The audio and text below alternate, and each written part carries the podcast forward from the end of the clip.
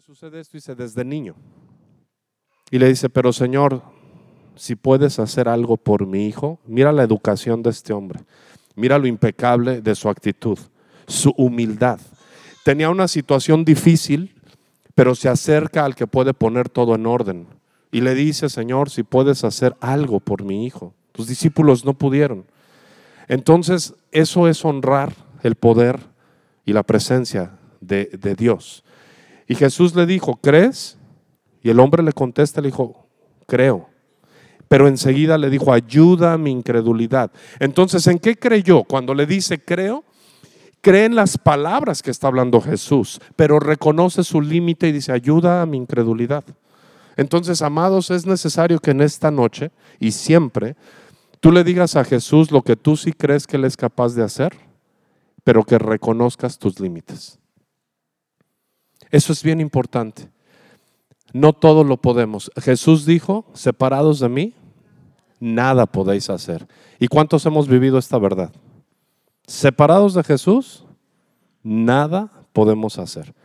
Muchos intentos, pero pocas, uh, pocos aciertos. Y también esto tiene que ver con la honra, porque dice, y dijo Dios sea la luz y entonces, ¿qué es lo que vemos? Que Dios honra su palabra, pero supervisa su obra. Él vio que lo que dijo se hiciera. Porque mira lo que dice, verso siguiente, y vio Dios que la luz era. Entonces Dios dice, ok, ya, ya hay luz, ahora yo tengo que supervisar que lo que yo hago sea bueno. Di conmigo excelencia. Eso es ser excelente. Supervisar lo que hacemos es ser excelentes y es ir más allá de lo que nada más es hacer y a ver cómo sale. Aprendemos de Dios excelencia, aprendemos de Dios supervisión, aprendemos de Dios honra a su palabra. Entonces, la honra es aquella situación de hablar cosas bien, aunque todo esté mal. A ver, di conmigo, la honra es hablar cosas buenas en medio de circunstancias malas. Ahora, hablé un tema sumamente importante y quiero decirlo con todo el respeto y quiero hablar bien. Quiero ser correcto para hablar. Por muchos años he tenido que evaluar en este último tiempo mi vida y la verdad este, tengo que supervisar mis palabras. Tengo que ver que sean buenas, porque quiero que tú estés cada vez más y más y más bendecido. Quiero que estés súper feliz. Quiero que estés contento, que se te vea, que digas qué rico ir a la reunión. Porque seguramente hoy voy a salir con más capacidad de hacer lo mejor en mi vida. ¿Cuántos quieren esto? Bueno, pues hablé de la honra, cómo Dios honra su palabra, pero ahí comenzamos con el principio de honra. Y quiero que en este tiempo, si vamos a ver cómo es que Jesús nos lleva al Padre, es porque Jesús honra como hijo al Padre. Éxodo 20, vemos que es un momento, di conmigo, momento en el desierto. Así que es cuando reciben el mandamiento los israelíes de honrar al padre y a la madre. El domingo yo dije algo que yo espero, ¿cuántos estuvieron el domingo? Ok, yo espero que lo recuerdes en lo profundo de tu corazón y lo vivas cada día porque se va a desatar una bendición maravillosa. Eh, le agradezco a, Eloy que también compartió conmigo el, lunes y estuvimos hablando de esto, de, cómo, cómo, es una bendición la honra. El lunes lo volvimos a tocar, la honra, como el rey Salomón. Eh, dice los proverbios de Salomón, ¿verdad? Hijo del rey David, y le da la honra de toda esa sabiduría a su padre, que era el rey de Israel en su momento. Y entonces vemos cómo la cuestión de la honra trae sabiduría, trae riqueza, trae salud, trae de todo lo bueno. Y estábamos analizando algo que es muy importante. La honra, se, tú y yo, a ver, yo, yo quiero hacer una pregunta a quien no estuvo el lunes y que no estuvo el domingo. Quisiera hacer una pregunta. ¿Sí? ¿Está bien? ¿Puedo así, al azar? ¿Sí? ¿Quién no estuvo el domingo? A ver, Vic, entonces te la voy a hacer a ti. Ok, yo quiero que nos describas para ti qué es honrar al padre y a la madre y por qué se les tiene que honrar. ¿Cómo sería, cómo es tu entendimiento con ese punto?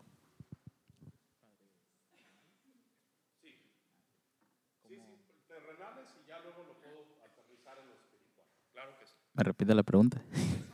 Para ti, ¿qué es honra? Honra a tu padre y a tu madre. Para ti, ¿qué significado tiene eso? Pues estar bajo su, ¿cómo expresarlo? Bajo su su autoridad y estar sujetos a ellos. Para mí eso es honrar. O sea. ¿Por qué? Porque es una figura de autoridad dada por Dios.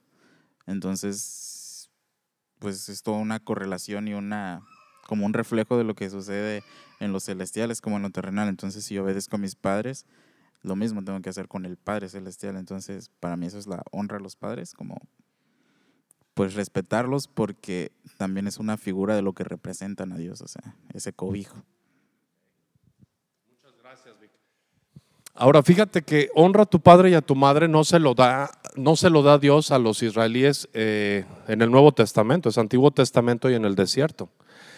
Ahorita le pregunté a Vic porque la palabra honra la tenemos que entender.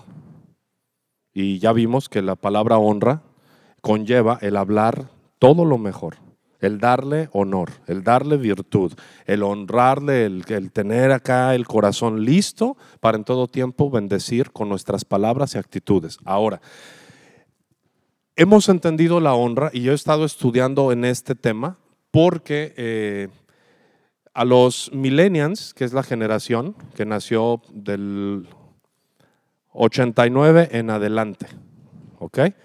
¿Cuántos millennials hay aquí? Eh, se hizo un estudio, y esto no lo hizo ningún cristiano, lo, lo hicieron sociólogos y vieron cuál era el problema más, más ah, em, el problema más manifiesto en esta generación y cuál creen que fue? La honra, el respeto. Fíjate qué impresionante, ¿eh? O sea, los millennials se caracterizan por no honrar y no respetar. Y eso es grave, porque Satanás sabe que si golpea a una generación con, con, este pensamiento de deshonra, entonces va a golpear todo lo bueno que pudieran hacer en esta generación. Ahora, lo relacionamos, la honra la relacionamos por lo que recibimos. Normalmente no, pues es que mi papá este, pues me, me, me pagó los estudios, me sostuvo, Ah, me, dio cosas buenas, mi mamá me, alimentó, me, me cambiaba los pañales, pero amados, la honra no es por lo que los padres hacen, porque se los dio en un momento tan difícil en el desierto. No podían, los israelíes no podían darle sustento a sus hijos, porque ellos mismos dependían de Dios. No podían cambiarles eh, todo su ajuar o ponerles ropa nueva, ya que estaban en el desierto.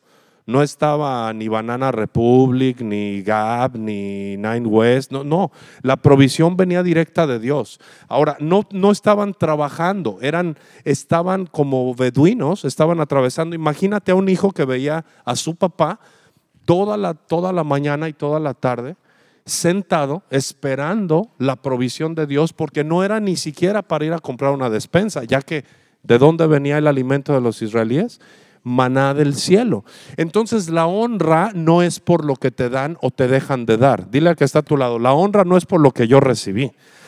La honra es solo porque son los instrumentos de mi vida, es por eso que los tengo que honrar.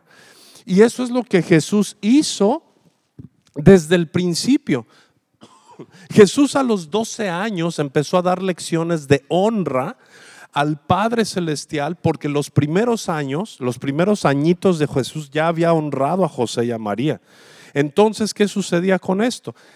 Cuando llega el momento, le dice a sus papás, pero bueno, pero ¿por qué se ponen así? No se preocupen, me es necesario estar en los negocios de mi padre y empieza a honrar su llamamiento. Pero los primeros años, él honró a José y a María y, le conocían como el hijo del carpintero. No era famoso por sí mismo, era famoso por ser hijo del carpintero. Entonces, fíjate qué maravilloso.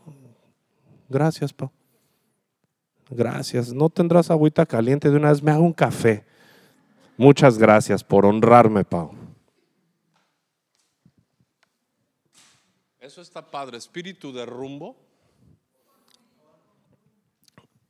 Por ejemplo, a mí me conviene leerlo espíritu y rumba.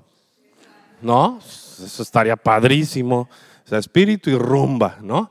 Bueno, entonces, digan conmigo, por favor, la honra no es por lo que me dan. La honra es por lo que son. Ahora, ¿cuántos necesitamos empezar a honrar? Ah, caray. Me acaban de deshonrar, ¿eh? A ver, ¿cuántos necesitamos empezar a honrar? No es por lo que recibes, es por lo que cada quien es. A la esposa yo la tengo que honrar porque es mi esposa. O sea, si, si hace acciones eh, que no me agradan o acciones que me agradan por ser mi esposa, nada más por eso la tengo que honrar. A tu esposo lo tienes que honrar nada más por ser tu esposo. A tus hijos los tienes que honrar porque son tus hijos. A tus papás los tienes que honrar porque son tus padres. No por lo que recibes, porque condicionamos nuestras propias bendiciones. ¿Cuántos de nosotros hemos condicionado nuestras bendiciones? Decir, no, lo que pasa es que yo no, no honro porque son así, porque son asados, porque la verdad es que me han molestado, porque la verdad, y Dios dice, ah, ah, yo di ese mandamiento en el desierto, cuando no te podían dar nada cuando no te podían bendecir, cuando no eran un ejemplo de trabajo, cuando no eran un ejemplo de esfuerzo, de que se levantaran, sembraran, cosecharan, molieran. No, yo te lo di porque en el desierto es donde cuando no tienes nada puedes aprender los más grandes principios para cuando lo tengas. ¿Sabes? La economía, muchos quieren economía y cuando, cuando no tienes nada, anhelas tener algo, pero cuando no tienes nada, no aprendes a administrar. Y cuando te llega el momento, no sabes cómo administrar. No quiero que levanten las manos, pero todos aquí hemos tenido buenos momentos. Cuando no teníamos nada, anhelábamos tener algo. De repente llegó y mi mamá decía un dicho, el que nunca ha tenido y llega a tener, loco se quiere volver. Y esto es en economía, esto es en autoridad, esto es en fama, esto es en conocimiento. Si nunca has tenido y cuando no tienes, no aprendes, seguramente cuando tengas, no vas a poder con ello. Por eso Dios estaba formando un carácter en su pueblo. Dijo, yo soy Jehová tu Dios, acuérdate que te traje por un desierto grande y espantoso. Para cuando tú vivas en casas buenas, para cuando yo te meta a la tierra que yo te prometí, quiero ver tu corazón. Quiero saber qué vas a hacer cuando te vaya bien. Todas las pruebas que pasamos son desafíos para saber cómo nos vamos a comportar cuando tengamos. Lo peor que puede pasar, por ahí dice un dicho, dale poder a quien nunca lo ha tenido. Y vas a ver, vas a ver cómo se comportan. Una persona humilde, que se comporta humilde, sencilla, en todo el tiempo, que ya es parte de su carácter, se va a comportar con sencillez aun cuando esté en la cúspide. Pero hay personas que no tienen nada y son arrogantes y son soberbias. Y dales tantita autoridad y uh. ¿Por qué crees que nos da tanto miedo que nos pare un patrullero? ¿Por qué nos da tanto miedo? Porque ellos no honran su autoridad. En muchos de ellos, ¿no? Algunos sí, claro que sí, pero en la mayoría por ejemplo, en, el Estado de México, yo te lo digo porque allá vivimos, que te agarrara un patrullero, preferías que unos secuestradores te levantaran. Porque el secuestrador te agarra rápido, pide lana, te la dan y te soltaba, ¿no? En aquellos tiempos, ahora también ya no. Aprendieron de las malas autoridades que pues mejor darles cuello. Entonces, amados, todos los problemas que existen en este momento en nuestro mundo es por el desconocimiento de la honra. Ahora quiero hacerte una pregunta muy obvia para poder desarrollar esta reflexión.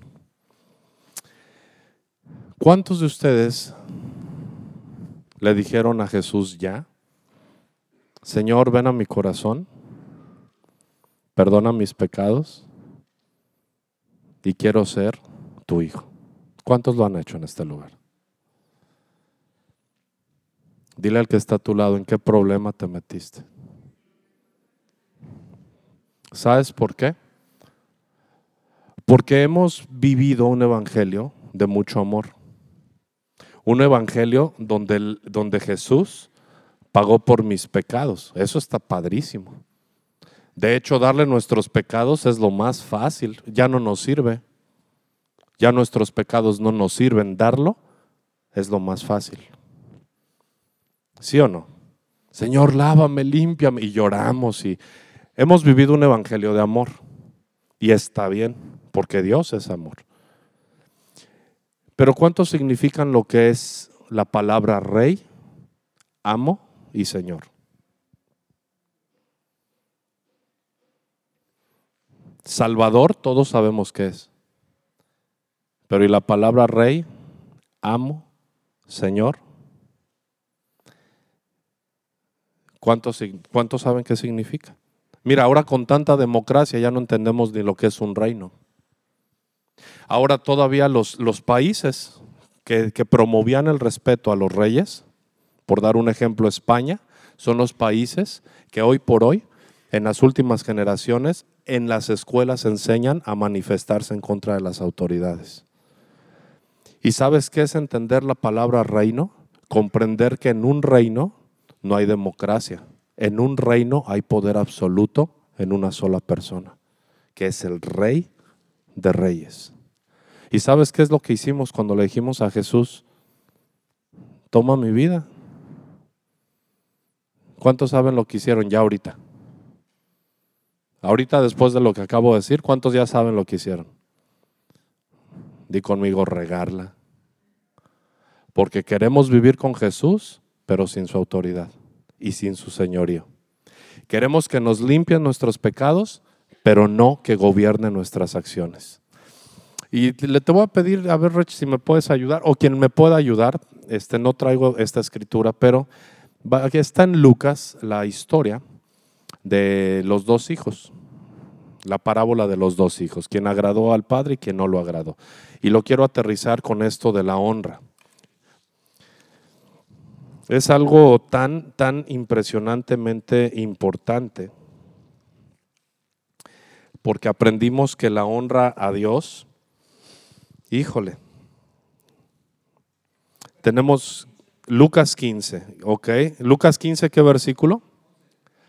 15, si me transmiten Lucas 15 y verso 11. Y cierro ya la reflexión eh, con la anticipación de lo que vimos. El domingo vimos que hay que honrar a Dios en nuestro cuerpo, que hay, que hay que honrar a Dios con la materia. O sea, tocamos Corintios, tocamos Proverbios con lo material, honra a Jehová con tus bienes y con las primicias de todos tus frutos. Vimos que es bidireccional. Yo honro a los que me honran y al que no me obedece o que me deshonra será menospreciado. Vimos allá primero de Samuel, primera de Samuel, cuando Dios le habla a Elí y que dice, yo había dicho que tú ibas a permanecer y que yo iba a darte, ¿verdad? Sacerdocio, eh, que eternamente ibas a tener continuidad. Dice, pero no haga tal yo eso. ¿Por qué? Porque Elí deshonró a Dios al no enseñarles a sus hijos a comportarse a la altura del sacerdocio. Y eso es deshonra a Dios. Entonces vimos que se honra a Dios con el cuerpo, dice que con nuestros cuerpos, porque es templo del Espíritu Santo, con nuestros bienes, porque Él es el proveedor de todas las cosas, bidireccional, porque Él honra a los que le honran. Entonces hoy hay una historia, ah, mira, muchas gracias por, por este Ah, honra es respeto y buena opinión que se tienen de las cualidades morales y de la dignidad de una persona. Yo te pregunto cuántos de ustedes, ah, bueno, ¿cuántos hemos hecho esto con nuestros padres? ¿Cuánto te has tomado cada día que tienes oportunidad de hablar de tus padres para hablar de sus cualidades? para hablar de sus virtudes, para hablar de lo que sí hicieron bien, para darles eh, esa buena opinión delante de los demás. Aquí está mi hermana presente y no me dejará mentir porque lo he dicho públicamente, yo les he compartido a mis hermanos que aún, que aún muertos mis papás, tenemos que honrar su memoria y hablar solo lo mejor, ¿sí o no, flaquita? Lo he hecho siempre. ¿Y saben cuál ha sido el resultado? ¿Saben cuál ha sido el resultado de eso en mi vida? Bendición de Dios. Yo no sé cómo, ¿eh? pero Dios me ha bendecido más allá de lo que yo llegué a pensar. ¿Por qué? porque en verdad yo les digo, ¿sabes qué? Siempre en una reunión, y esto pasa en todas las familias, no, pues es que me pegaba, es que a mí me castigaba, es que se pasaba de listo. ¿Sabes que eso es deshonrar? Y dice, honra a tu padre y a tu madre, y dice, ¿por qué? Para que tus días sean largos y te vaya bien. Ahora, ¿cuántos quieren que sus días sean largos y les vaya bien? Si no lo has hecho, empieza a hacerlo.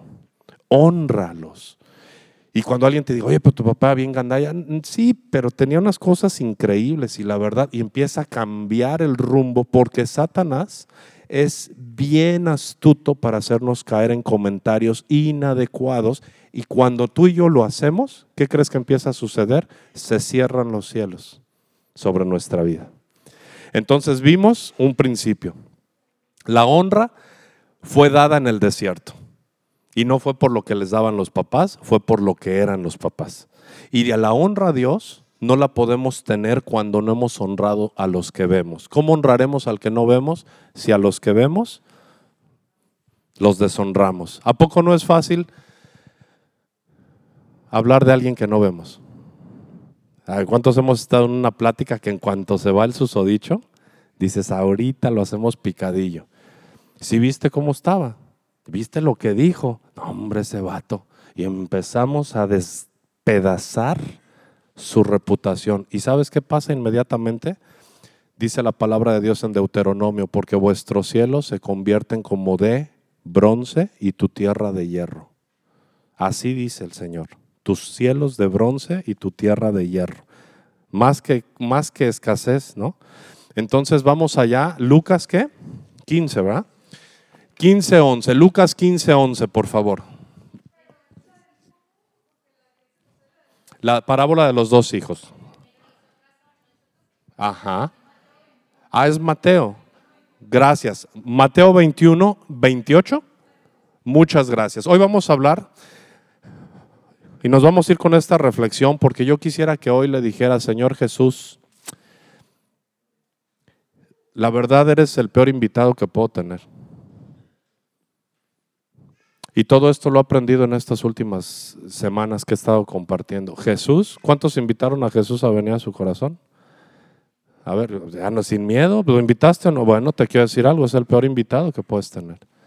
¿Sabes por qué? Porque cuando Jesús llega, confronta al que lo invitó.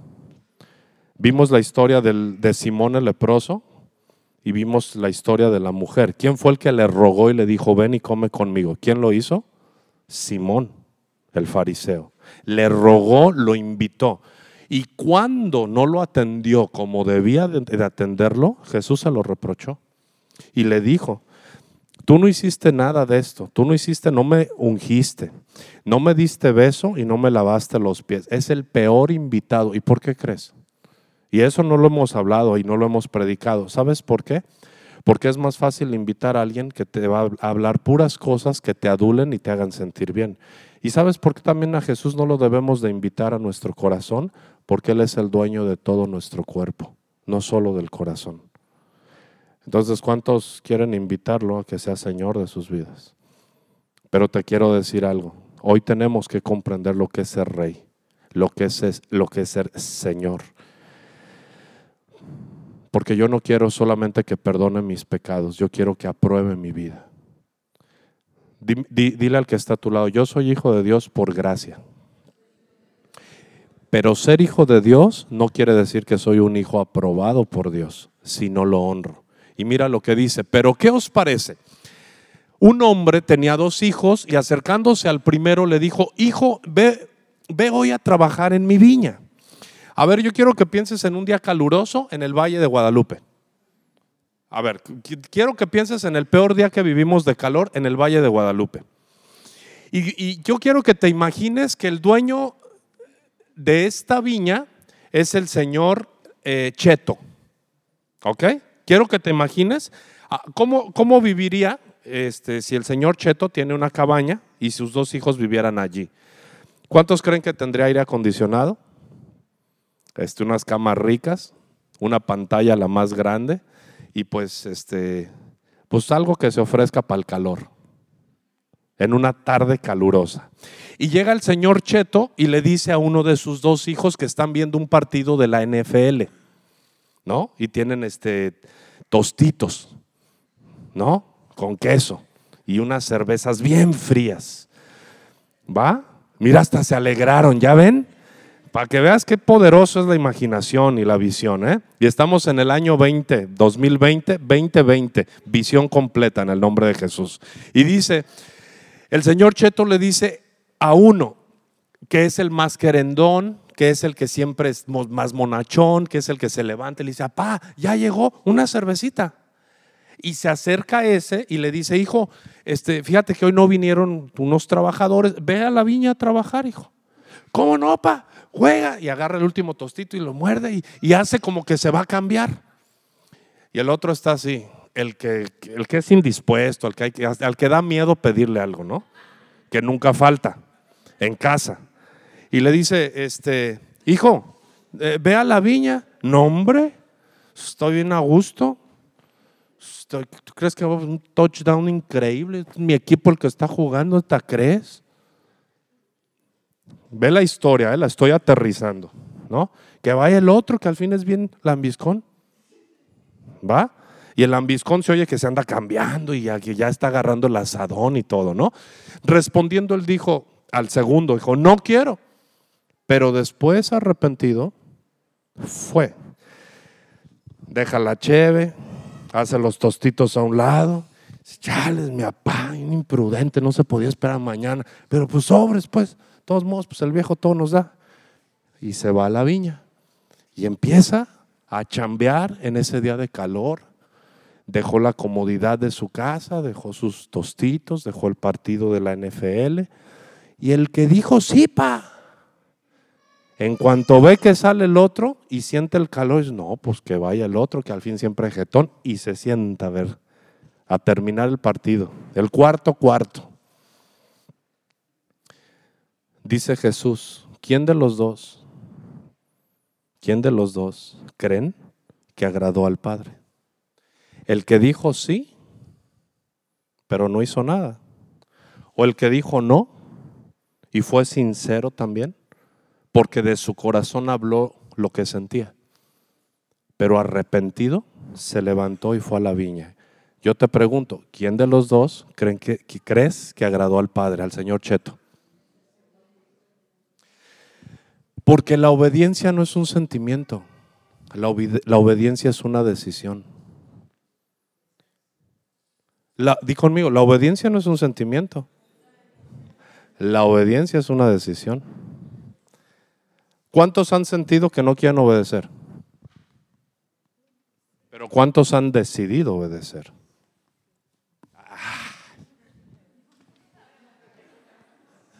No sé si lo haces por quedar bien con el de al lado. A los primeros les creí. A los segundos, pues tengo mis dudillas. ¿Cuántos han decidido obedecer a pesar de todo?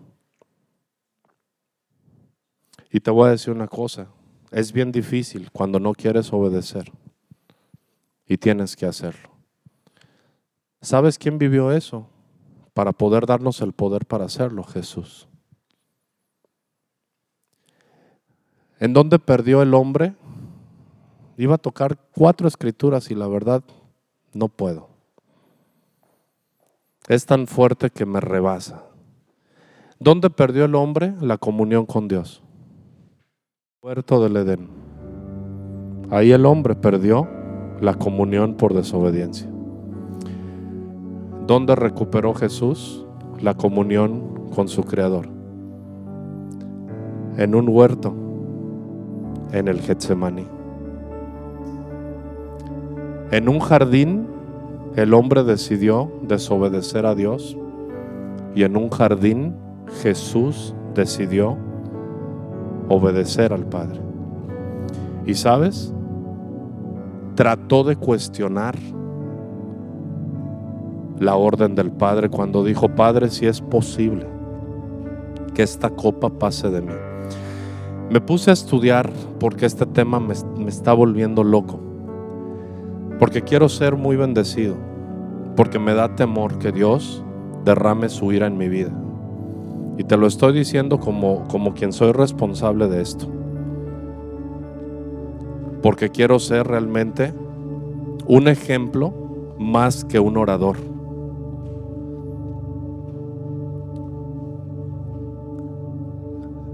Entre más pasan los años, más convencido estoy que estoy en esta ciudad por obediencia, no porque quiero.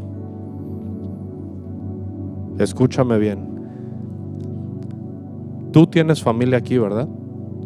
Tu familia está contigo. Mi familia es mi esposa y ya estamos solos. Abraham decidió hacer su vida. Yoshebet ya está casada, su familia es José. Vengo de una de las ciudades más limpias de la República Mexicana. Está certificada con ISO 9002 Aguascalientes en limpieza. Es la ciudad más urbanizada de México. No se hace una sola casa si no hay concreto hidráulico y todos los servicios antes de darte un permiso para construir. Abraham me dijo hace algunos días, ¿no te gustaría eh, que compremos un DEPA y venir y poder pasar tiempos juntos. Ah, pregúntame, ¿tú crees que no quiero? ¿Tú crees que no me gustaría? Por supuesto. Pero tengo una misión que obedecer. Y si ese día se cumple y mis ojos lo ven, si Dios me da permiso, podría tomar otra decisión. Pero mientras eso no se cumpla, yo no me puedo mover de aquí. ¿Y sabes qué es? Dios me dijo restauración. Restauración. La deshonra no ha permitido que la iglesia de Jesús brille en este lugar. No hablamos bien de los hermanos, no hablamos bien de los pastores, no hablamos bien. Por eso lo que hizo Alfred ahorita, de veras, Alfred, que Dios bendiga tus palabras y tus hechos. El respeto. Honra a tu padre y a tu madre. En el desierto se recibió esa, esa ordenanza. No por lo que te dieron ni por lo que te dan, sino porque son tus padres. Y en lo espiritual, yo te lo digo de todo corazón, honra a quien consideres tu padre. Y a quien no, no lo deshonres. Simplemente retírate ya. Pero no deshonres porque tus cielos se van a convertir de bronce y tu tierra de hierro. Es bien fácil decir a Jesús, perdona mis pecados, pero qué difícil es decirle, pero sé el Señor de mi vida. Porque nos gusta la parte de su amor y de su perdón, pero no de su control absoluto. Y en el huerto de Getsemaní, Él recuperó, aunque estaba sufriendo, ¿eh? no quería, dijo, Padre, si es posible, pasa esa copa de mí. Al estar estudiando por qué dijo esta es la copa del nuevo pacto, ¿sabes qué olía Dios? ¿Qué, olía Jesús? La ira del Padre. ¿Sabes que la copa que Jesús bebió se iba a beber toda la ira de Dios por la desobediencia del hombre? Olió y paladeó la ira de Dios. Tres veces le dijo a Dios, si es posible, si es posible. Sabes, él estaba luchando con su obediencia, pero él dijo algo maravilloso como la parábola que vimos de los dos hijos. ¿Quién crees que agradó al Padre? ¿El que dijo sí, pero no hizo nada? ¿O el que dijo no, pero arrepentido fue y lo hizo? Una cosa es ser hijo por gracia, hijo salvado, pero otra cosa es ser hijo aprobado. Y yo quiero hacer un llamado en esta noche a tu corazón por si acaso quieres ser un hijo de Dios aprobado. Ya eres hijo, estás bendecido. Ambos hijos en la historia tenían casa, ambos hijos en la historia tenían comida, ambos hijos tenían bendición, pero solamente uno de ellos fue aprobado. Yo te invito a que un momento cierres tus ojos para intimar con Dios y le preguntes a Dios, ¿soy hijo en gracia o soy hijo aprobado? Porque amados, al final de la historia de nuestros días, solo al final sabremos si fuimos hijos aprobados. Hijos bendecidos somos todos los que estamos aquí.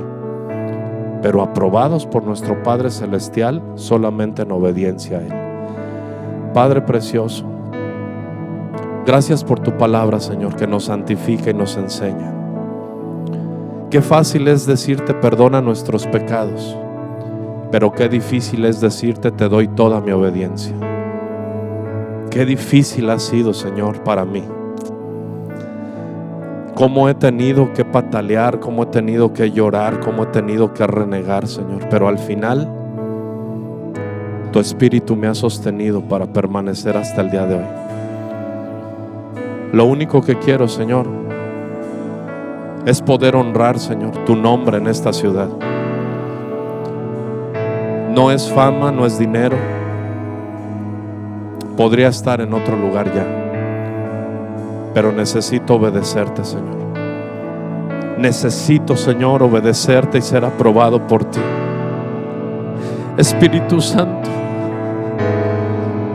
no permita, Señor, que me reprueben al final. Apruébame, Señor. Dame la fuerza para obedecerte hasta el último día de mi vida, Señor. Entendí que la obediencia no es un sentimiento, sino una decisión, Señor.